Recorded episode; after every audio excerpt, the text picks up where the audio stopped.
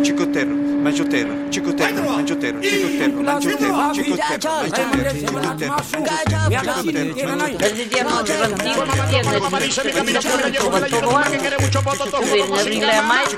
El palabrero. Pinceles penetrantes. Si buscamos penetrar en el diccionario académico, veremos que dicho verbo procede del latín penetrare, lo cual en principio no nos dice gran cosa, así que indagaremos un poquito más, como solemos hacer aquí en el palabrero, para ver qué más nos encontramos.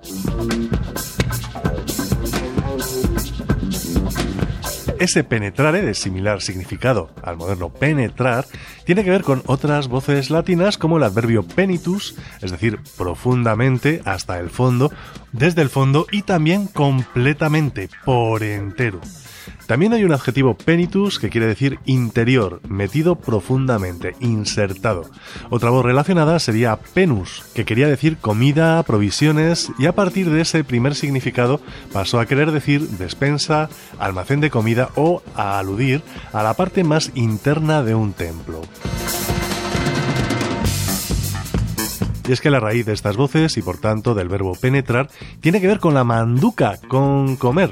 La cosa tiene su lógica, porque claro, al comer te metes los alimentos para adentro, la comida penetra en tu cuerpo.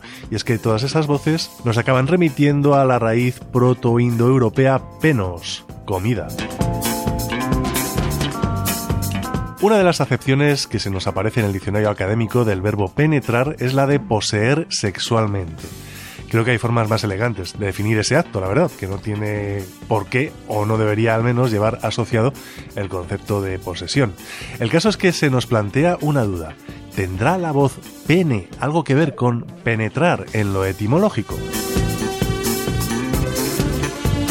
Pues parece ser que no, ya que pene nos remite al latín penis, que se refería igualmente al órgano sexual masculino, pero también a la cola de los cuadrúpedos o a la brocha para pintar.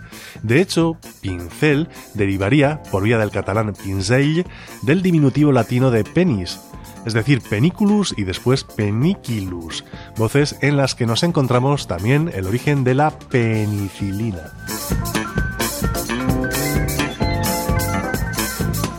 Estas voces, penicilina, pincel, pene, provendrían de la raíz indoeuropea pes, que querría decir eso mismo, pene. El palabrero arroba rtv.es.